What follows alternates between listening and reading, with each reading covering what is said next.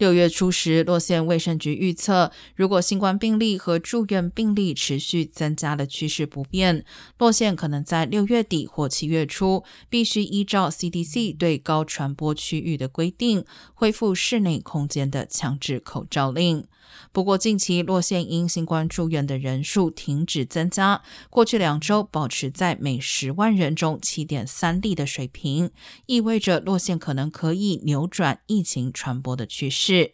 不过，洛县病毒传播率仍保持在高位，每日平均新增病例约四千四百例，但也比上周减少近百分之七。卫生官员同时警告，数字下降有可能是暑假期间居家检测增加，而民众未上报检测呈阳性而导致的。